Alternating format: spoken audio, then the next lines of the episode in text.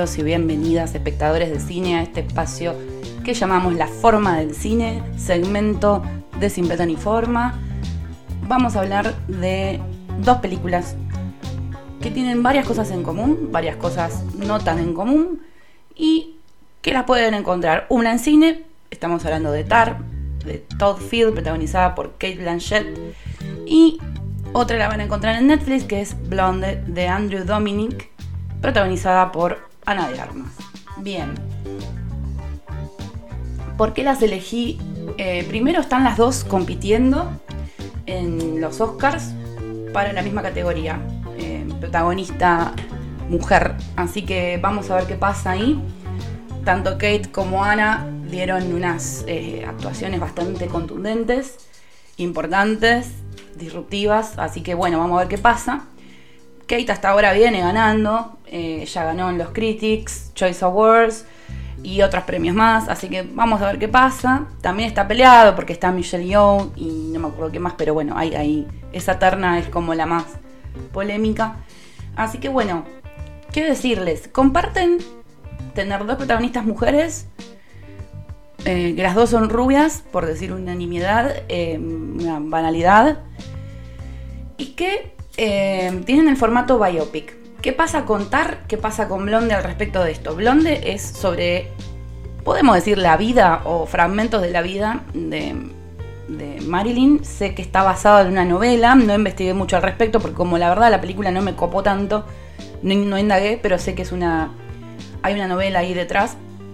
Y la otra es una falsa biopic, o sea, eh, la protagonista, Lydia Tar, no existe si bien en la película se toman varias situaciones en, las conversaciones que son de la vida real, que se pueden cotejar, eh, lo que estamos viendo es una completa ficción, con forma de biopic, lo cual me encanta.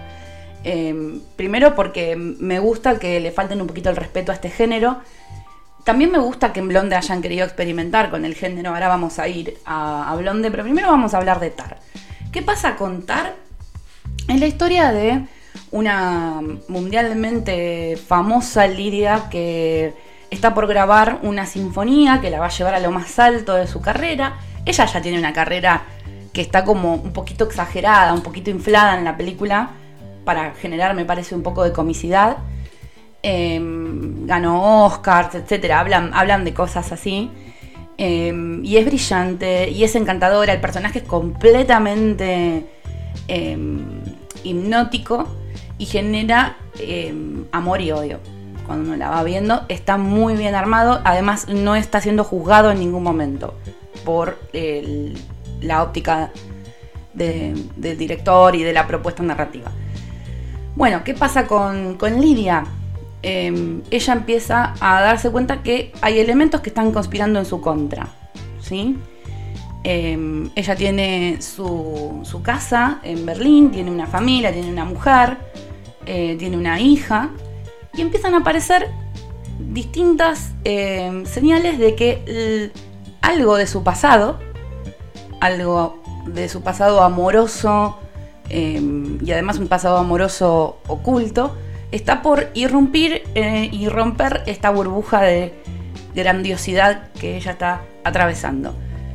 ¿Tiene que ver con escándalo sexual? Sí. ¿Tiene que ver con abuso de poder? Sí, sobre todo puntualmente ahí. Y esto está buenísimo porque se juegan elementos misóginos, se juegan elementos de abuso de poder que siempre están siendo, estamos acostumbrados a ver en personajes masculinos o que se han cuestionado siempre en personajes masculinos.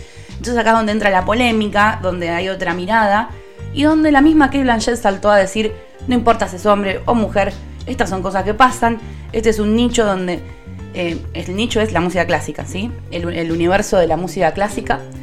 Eh, es un nicho donde estas cosas ocurren y la película sirve para dar un poco de luz a esto, que es totalmente arregado por donde lo miren, porque la gente no tiene, eh, generalmente, no quiero decir que todo el mundo, pero no se conoce mucho sobre este mundo.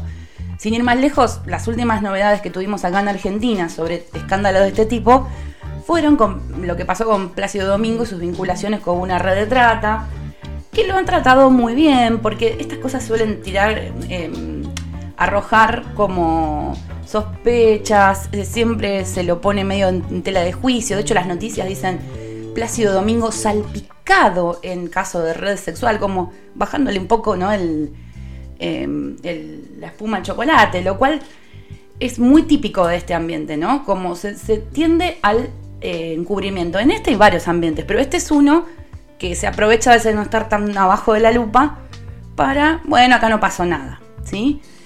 Eh, bueno, de hecho el, escándalo de, Domingo se, habla mínimamente, hay una, mención en, la película, entre otras cosas que se, que se conversan.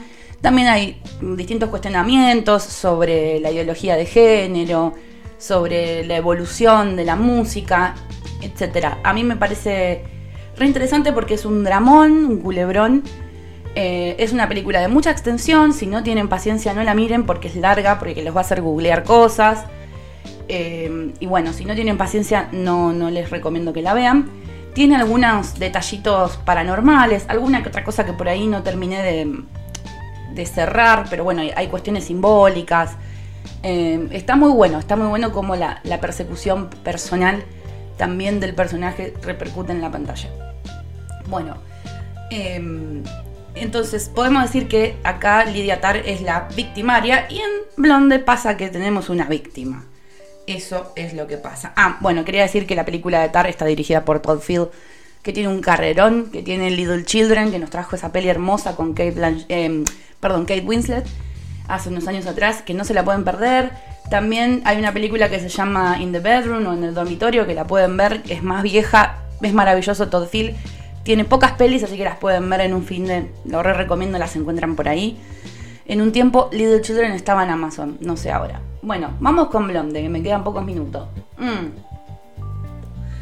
¿Qué pasó con Blonde?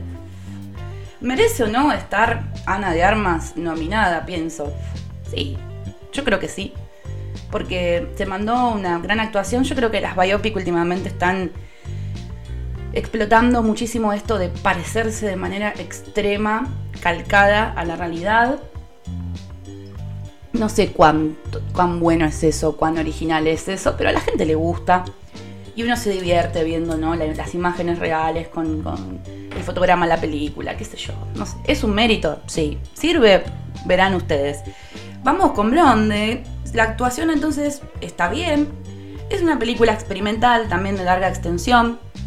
Experimental en el sentido de que no van a encontrar una narrativa clara, una biopic que, tiene las cosas muy definidas. O sea, sí está bien delineado todo lo que tiene que ver con, los tormentos personales de, Marilyn, eh, su vínculo con su madre, eh, su vínculo con los hombres está trabajado desde un lugar bastante eh, triste, tenso. Ella me parece que está siendo un, poco revictimizada, un poco...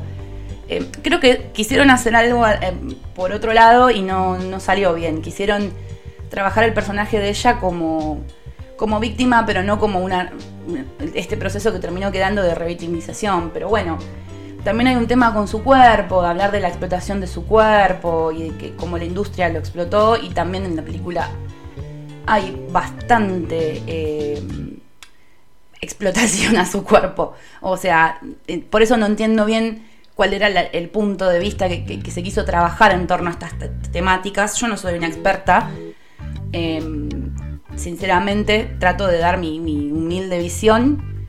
Em, pero me parece que, estaban un poco confundidos los que trabajaron acá. Este Andrew Dominic, Dominic, que es un director experimentado, viene de dirigir episodios de, Mindhunter, em, dirigió un documental sobre em, el gran Nick Cave, el músico, no sé si lo conocen, This Much I Know to Be True, después tiene otro más sobre, em, sobre Nick Cave, tenemos, es una peli que, para, para mí estas dos pelis pasaron sin pena ni gloria, las dos con Brad Pitt, Kill Em Dead Softly y el asesinato de Jesse James por el cobarde de Robert Ford, me habían parecido lentas también, me parece que hay un tema con el ritmo que maneja este tipo que no me, no me termina como de, convencer. Y el orden acá también es como, uff, pero ¿qué onda? ¿Qué, ¿Qué, pasó primero? ¿Qué pasó después? Son ensoñaciones. ¿Cómo tengo que entrar a esta película? Bueno, nunca pude como conectar con eso. dividió bastante la opinión en ese momento en internet. Había en las distintas cuentas que sigo gente que la adoró, gente que la odió. Eh, de vuelta, hay gente que sabe mucho sobre cómo opinar sobre las cuestiones eh, de esto, ¿no? Eh, ideas de, género o, visiones feministas en las películas que yo lo, veo por instinto, ¿sí? No, no lo puedo catalogar con, ningún otro tipo de criterio porque yo soy profesora de literatura, o sea, no. o sea, dentro de mis mínimos conocimientos puedo decir que se sintió em, cosificada, mm, demasiado minimizada. Me hubiera gustado ver una Marilyn con un poco más de fuerza. No creo que toda su vida haya sido un tormento atroz como la película pone foco en eso, ¿no? Eh, bueno, ya estoy empezando a hablar mal, perdonen. Em, bueno, lo que es la producción es espectacular, está filmada espectacular. A mí no me gustó, pero está, interesante. Em, si les gustan fetos que hablan, también la van a poder disfrutar. Em, la música está bien, qué sé yo, está, todo muy experimental. Para mí es una pena que la narrativa le haya hecho un toque de sombra a, la actuación de ella, no se luce tanto. Así que, bueno, ya saben, le pueden dar play ahí en, Netflix. Y, mm, y nos reencontramos la próxima semana para hablar de vuelta de películas con protagonistas femeninas. Me va a acompañar la enorme monita con navaja para trabajar dos ejes increíbles dentro del mundo del cine de terror y vamos a seguir con las mujeres, que es a mí algo que me recontra interesa, no solo porque soy mujer, sino porque creo que dentro del ámbito cinematográfico todavía hay mucho por contar, así que mm, al respecto, así que bueno, les dejo, espero que les haya gustado, que le den play a estas dos pelis o vayan al cine a ver Tar em, y que las disfruten. Les mando un beso enorme y vuelvan prontos.